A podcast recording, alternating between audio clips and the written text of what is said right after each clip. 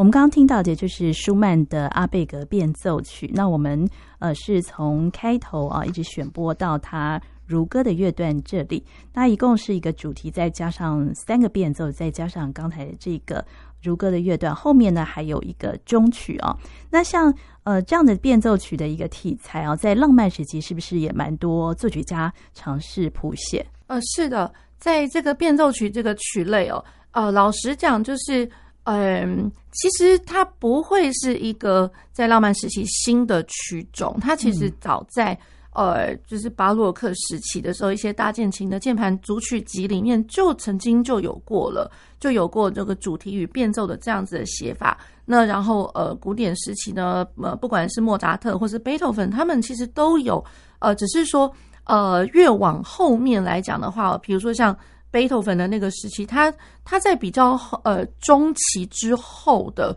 变奏曲呢，它的题材就已经慢慢慢慢加大了，变成比较丰厚。比如说呢，就是我可能变奏呃这个主题的部分呢，大概呃小节数不多。那可能是一个简单二段二段体，嗯，那可是呢，它可能后面却接连着大概至少十个，或者说呃，哦、比如说像我们所熟知的贝多芬，他有那个三十二变奏、哦、C 小调三十二变奏曲，对，那个还真的就是超级几十段了，非常庞大，非常庞大，哦、对，对。那还有包括就是说，他还有一个很著名的，比如说他的。呃，第三号的交响曲最后一个乐章英雄变奏，嗯、它其实也是好几个变奏组成的，嗯、所以呃，感觉上就真的就是呃，比如说像英雄变奏的话，它在交响曲里面是最后一个乐章，嗯，那可是呃，他后来他其实在钢琴的版本里面，他就干脆就是把它独立出来，嗯、呃，成为一个真正的就是一个。呃，一个曲子，然后它就是变奏曲，这样主题与变奏。嗯，好，对。那然后呢，再过来就是在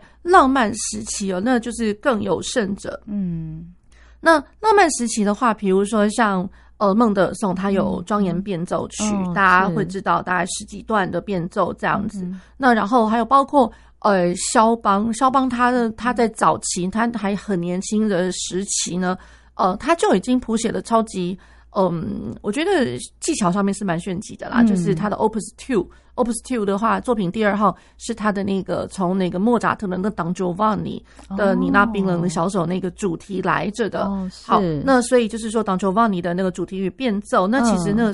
就是嗯，嗯，大家可以稍微去感觉得出来，嗯、开始你会就是说，哎、嗯。沿用了以前的一个很有名的旋律，对，更尤其比如说像这个 Don Giovanni，这是一个在莫扎特那个时候是非常他自己创作的一个大家举世闻名的一个歌剧。对，好，那所以也就是说呢，浪漫时期的作曲家开始他会寻找一些他很喜欢自己很喜欢的题材，嗯，不见得就是说连主题都是他自己去创作，对，他会沿用一个很喜欢题材，比如说像 Don Giovanni，大家都会、嗯、都会沿用他的主题旋律这样子。嗯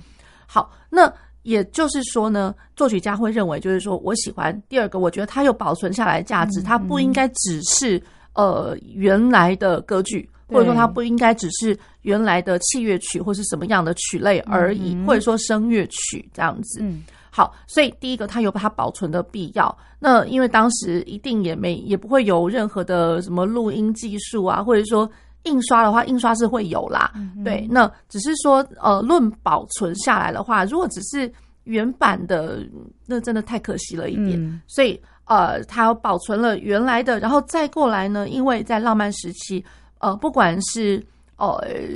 器乐，就是说，比如说键盘的乐器啦。那或者是说其他弦乐器或是管乐器，它的制造其实更加的精良。嗯，也就是说，因为我乐器本身它是一个条件很好的一个东西，一个媒介，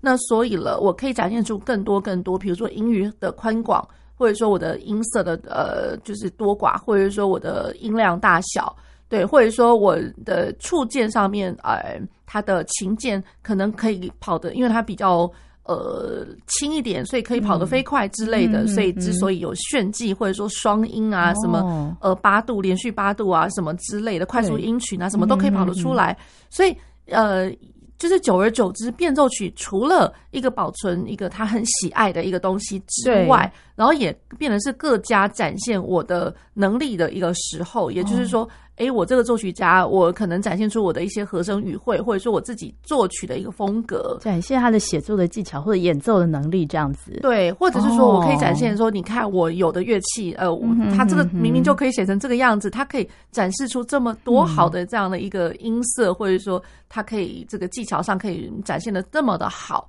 这样子。所以变奏曲久而久之会变成说，在浪漫时期，它有它存在的一个价值。对对，那。那这首这个舒曼的阿贝格变奏曲，它在题材上算是比较小的，是吗？题材上其实算是小的，嗯，可是反而就是说，对于我们所熟知的哦，比如说主题与变奏的话，嗯，好像只会是呃以前的话都会是呃沿用在一个就是呃主题上面，可能不会差太远，嗯，不会差太远。你再怎么样听，再怎么变奏，好像你多多少少还是可以找得到那个轮廓，对对，那。只是说到最后，有可能会听到一些，就是哎，越越变越变，就觉得哎，可能没有什么意思了。嗯、那可能好吧，那我就是沿用着它的和声的行进，它的和声呃还是一样的。可是我可能听到了，在这个同样和声行进的这个模板当中，哎，不一样的旋律，或者说不一样的一些声部的交错，这样子。对。那舒曼的这一首阿贝格的话呢，当然就是还蛮年轻时期的啦。嗯。那当然就是前面好像还有点中规中矩。可是像我讲的，就是说和声行进的话，就就如同我一开始有讲变奏一、变奏二，它的一开头，它反而不是属七和弦了，它其实是呃减七和弦。是。对，光这个就是一个小小的变革，所以它开始有点想要展现出它自由自在，而且明明就是说它的 cantabile 是一个听起来哎、欸、哦好像是一个段落，嗯，然后我的最后 finale 我的中曲呀其实也是一个段落，更更何况中曲是还蛮。蛮大的，感觉上它的长度还蛮长，而且是更加的炫技，有点类似是集前面的大成，又有主旋律的歌唱，然后又有一些快速音群跑来跑去这样子。好，那然后呢？所以就是他在写法上面，他居然不会把它写成是变奏四或变奏五。嗯，对，那所以他只会在乐曲上面，我在谱子上面看得到它是 cantabile，嗯，然后另外一段就是 finale，就是中曲，对，就是在写法上面其实已经开始变得有一点，呃，可以说是松散，又或者是说他可以走出他个人的一个他想要这么做的一个方式。哦，是对，对，所以我们接下来要介绍的就是他最后的这个幻想式的中曲哦，那这一段呢也是呃整个乐曲的一个高潮的一个乐段哦。是的，整个乐曲上面，呃，大家就会发现，就是说它的呃快速音群，嗯，我觉得这个是更有更有胜者啦，因为其实，嗯、呃，我觉得它在那个速度标记的话，因为它就是六八拍嘛，嗯、那六八拍的话，呃，其实呃从头到尾好像十六分音符从来都没有断过，嗯，那种感觉，而且好像是有点类似说，我这一段比下一段哦，习惯上来讲好像会。越来越快的那种感觉，嗯、会越来越快。对，所以一直到了最后哦，就是嗯，原本它应该会是一个走到呃巅峰的一个 fortissimo，可是没有诶、欸，它就是在最后几行呢，会听得到在，在它就已经是中曲，可是它还会有一个扣打在。嗯、那所以那个扣打的话，它突然变成说比较 pianissimo，哒哒哒哒，第二，然后第二，然后当帮，第二，然后第二，然后。就这种东西会开始听得到这样子的一个音型，还蛮灵巧的。嗯，然后最后最后没想到，没想到它会是从 pianissimo 一路走走走走更渐弱，一路到 pianissimo 的结束，然后最后是两个好像好像我随便吹个吹口气，咻咻这样子，哎，就就就就没了，好像羽毛就这样飘掉了。哦，对，所以我觉得它。好妙哦，就是好妙，对对啊，就是好像前面是一个非常漂亮、很舒服、如春风如雾般的，可最后就哎就这样轻轻的不带一点重量的结束，然后就很很有那种幻想的一个特质哈。是的，对，好，那我们就来听这个舒曼的阿贝格变奏曲最后的这个终曲。我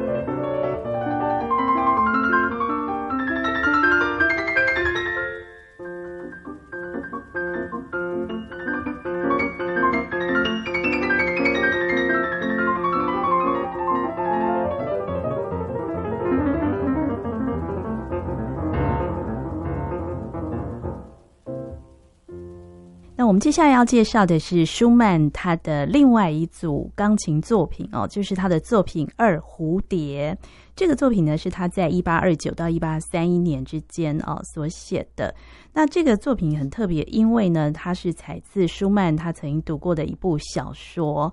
呃，里面的一个故事，尤其是假面舞会的这个场景哦。那跟着这个故事的情节，他就构思出这个钢琴作品，一共呢有十二首的小曲。是的，嗯，呃，Papillon 这个。呃，一般就是那个标题上面都是翻译为一个呃蝴蝶这样子。嗯、好，那其实呢，它是真的在讲蝴蝶的本身吗？化身吗？其实根本通通都不是。嗯、对，那所以呃呃，作品二这个蝴蝶 Papillon 哦，就是是舒曼的他的所有作品 Opus 里面是第一个开始会突然看得到，就是说，哎，舒曼。呃，他展现出他对于某些呃文学家，或者说他的一个很著名的一个作品的一个着迷的一个程度哦。嗯，对。那所以了，就是以以往，我觉得，呃，不是说浪漫时期才会有音乐跟文学的产生结合，嗯，而是说，其实在古典时期就已经有了。古典时期的话。嗯古典那，比如说我们所熟知的一些，比如说呃艺术歌曲好了，嗯，艺术歌曲它的歌词不都都会是文学家一些诗人他们的文学他他们的诗的创作嘛，嗯，对，所以就是说光艺术歌曲就可以呃看得到其一其二这样子，嗯，然后再过来，比如说有一些呃歌剧的作品。那歌剧的作品，其实它的里面的故事的铺陈，其实也都来自于一些文学的题材。对对，那所以了，就是说，好像我们都可以用音乐，呃，不管是说我扩大版，扩大版，我就觉得有点像是呃，opera，opera 就是歌剧的话是有点类似扩大版在讲小说这样子。嗯、那如果是说，呃呃，艺术歌曲的话，我很喜欢把它想成是一个。像是简短版的，好像简短版的一个小小的音乐剧场，然后以一个人来演的一个音乐剧场。我可能短短的短片，然后可是我可能在不同的段落，我可能呈现出不同的角色之类的。嗯，对，所以我觉得就是说早早先就已经有呃音乐与文学的这样子的一个创作与结合。那呃，然后再过来，我觉得舒曼哦是第一个，我觉得他是把钢琴曲目。然后跟文学去做结合，嗯、因为以往我们是看不到，以往是声乐曲嘛，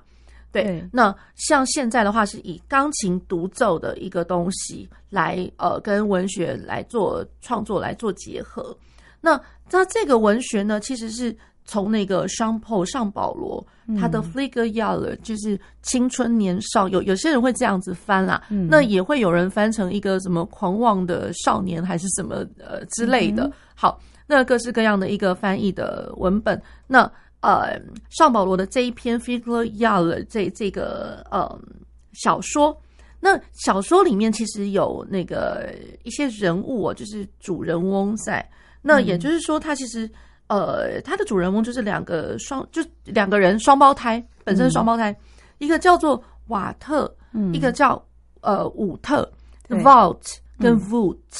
好，那。呃，Woudt 呢，他是一个那个呃诗人跟梦想家。那他的另外一个化身，另外一个弟弟哦，兄弟就是肤色黝黑、嗯、充满激情的艺术家。哦，是对。那所以这个双胞胎呢，也就是说，一个是很幻想，然后一个就是好像还蛮现实、很蛮活动力很强的。的、嗯、那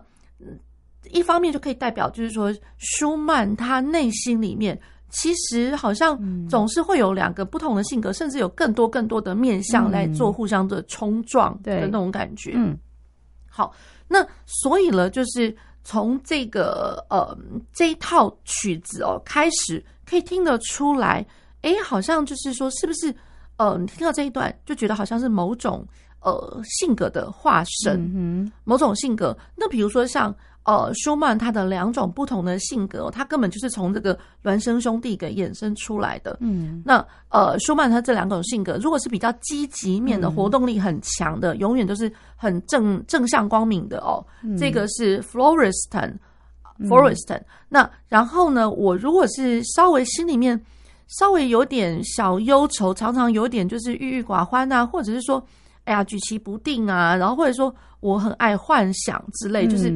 不能说不切实际啊，可是好像不会说呃马上积极的起身而行的那种那种性格。对对，然后那个的话是 Eusebius，嗯，就是他比较内在的情感。对，对就是 Florestan 跟 Eusebius。对，那所以呢，就是以他的那个音乐呈现出来的方式哦，嗯、其实很明显可以感觉得出来，哦，很明显。对，对，那然后再过来有另外一个，也不能说是人物的性格，嗯、可是他算是一个比较中立的立场哦。对，那呃，有些人，比如说像学者，会把他这个中立的这个性格叫做呃，Doctor Raro，Raro、那所以其实那个 Raro 是怎么样出现的呢？嗯、那个 Ra 就是 R A R O，那个 R A 它其实是 Clara 的那个 Ra。嗯，对。那然后呢？R O Robert Schumann 的那个他的 first name R O Raro，Dr. Raro，对，或者是 Master Raro。那还有另外一个，就比如说是呃 Master 呃 Wieck，Wieck 就是那个 Clara 他的他的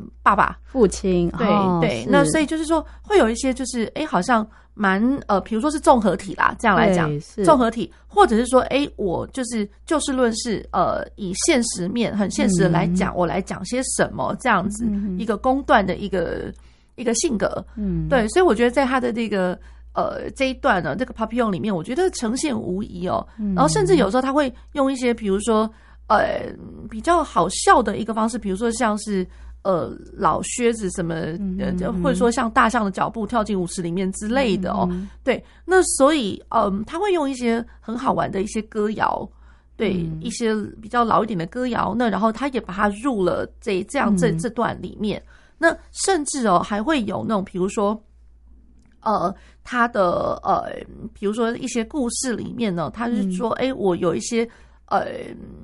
味道人士，然后我是要打败。就是以前一些陈腔滥调的那种东西哦，嗯、就各式各样的这种局面都都有哎、欸，对，对，所以会觉得好像一个简短的一个钢琴组曲小套曲里面。我居然也算是一个小小的，俨然是一个小剧场般的。对对，所以这个故事就是这个孪生兄弟啊、哦，他们同时爱上了一个少女嘛，哈，然后就是在这个假面舞会上，刚开始是我忘了是那个，就是其中有一个要假扮另外一个，就是他的哥哥嘛。那最后他对他就得知，原来这个女生她喜欢的是是哪一位这样子，对，所以他才叫假面舞会，很有趣的一个故事。对，对所以他在音乐当中呢，就表现出这几种不同的角色。是那。那我们现在就先为大家选播它的前面的一到八首，第一段到第八段。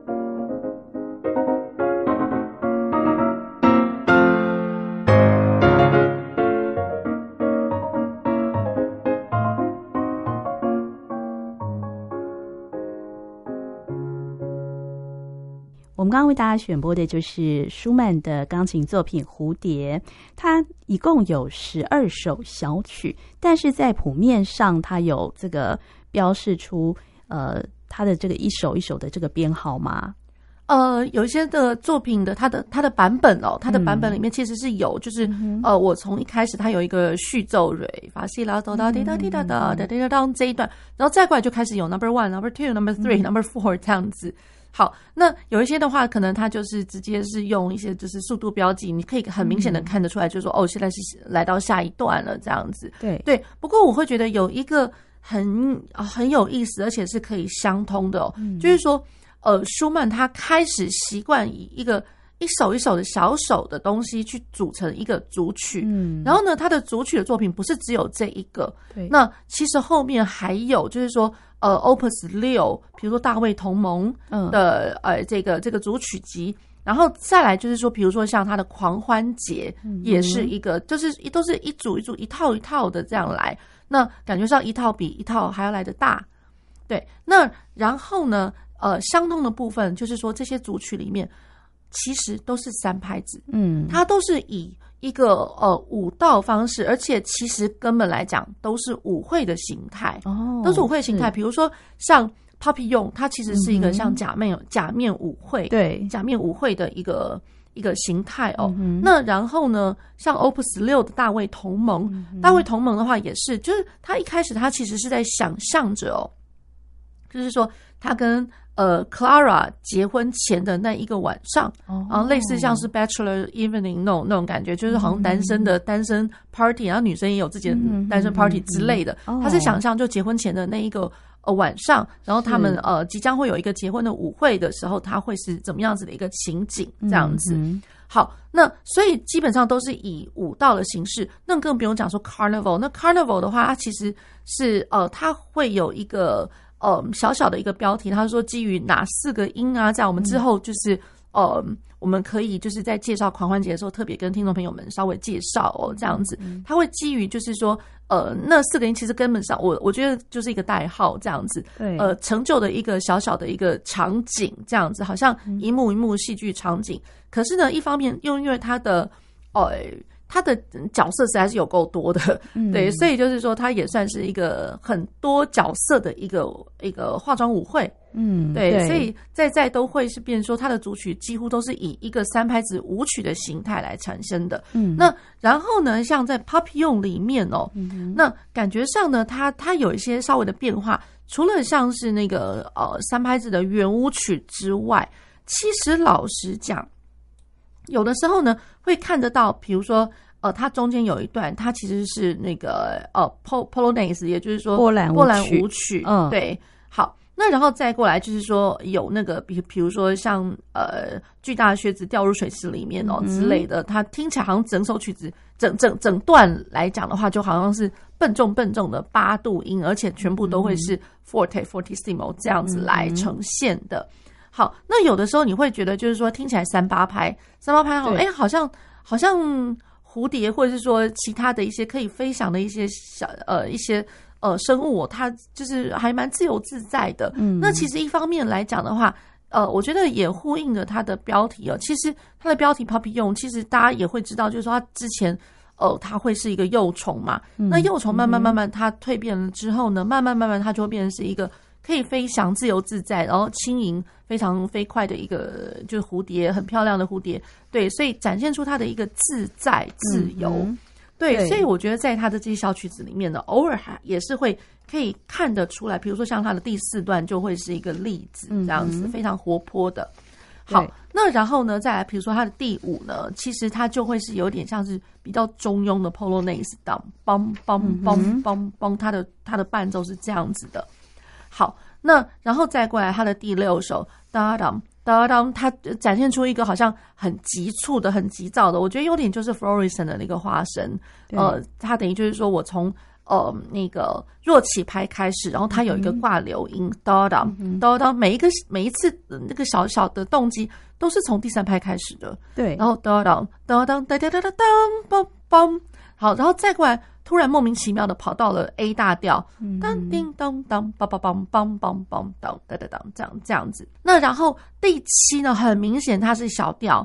发嗦拉西哆瑞哆发拉嗦哆哆西拉嗦拉嗦发。那其实大家就开始想，哦，它是不是这个地方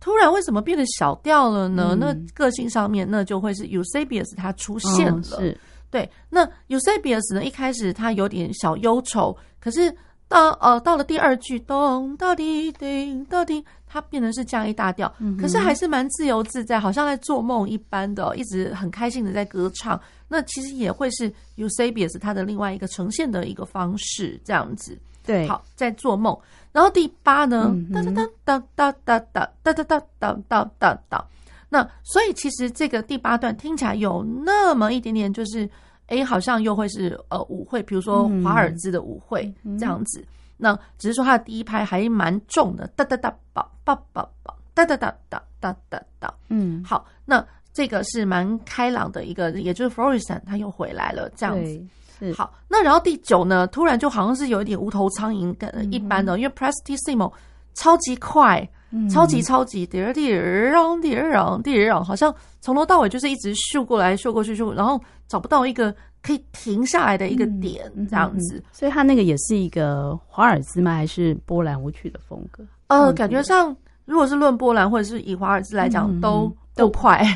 都够快。对，所以这个的话来讲的话，我觉得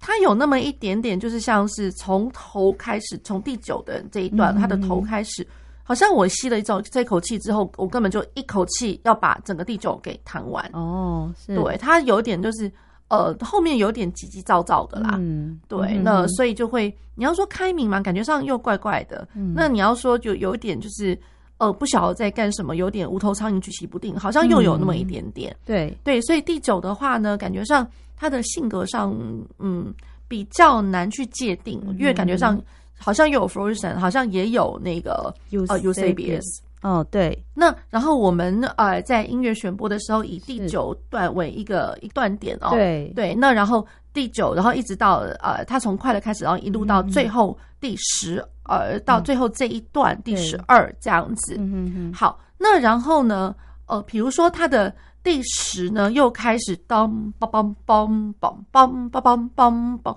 就觉得好像是一个舞会的，又开始另外一段，好像另外一种舞蹈的舞蹈的对的一个开场的那种感觉，好像就是说，哎，前面好像有一些 solo 的舞蹈啊，或者说一对一对的舞蹈，然后呢，怎么好像第二大段可能后半段呢，哎，又来了一个开场白了那种感觉，然后大堆头的大呃很多人的这个场景又出来了，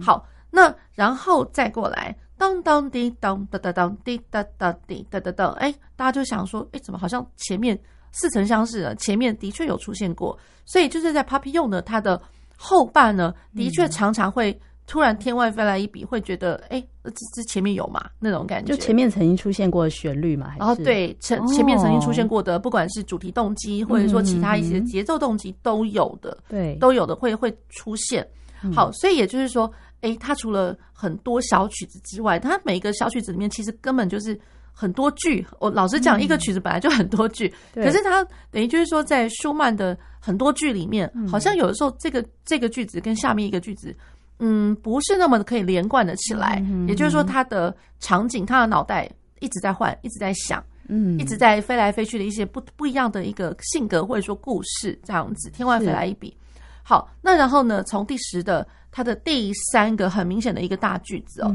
嗦拉嗦发嗦哆咪，就觉得哎，怎么 Eusebius 又开始来做梦了？哦，对，听得出来。对，好，那这十二段呢，其实呢，它都有标题，对不对？就是呃，它有呃化妆舞会、巴尔特、布尔特假面、维纳，就是这个女生的名字，还有布尔特之舞，还有交换假面、招供、愤怒。卸妆、急忙，最后呢是中场跟踏上归途的兄弟们。我们现在呢就为大家选播从后面的第九到十二。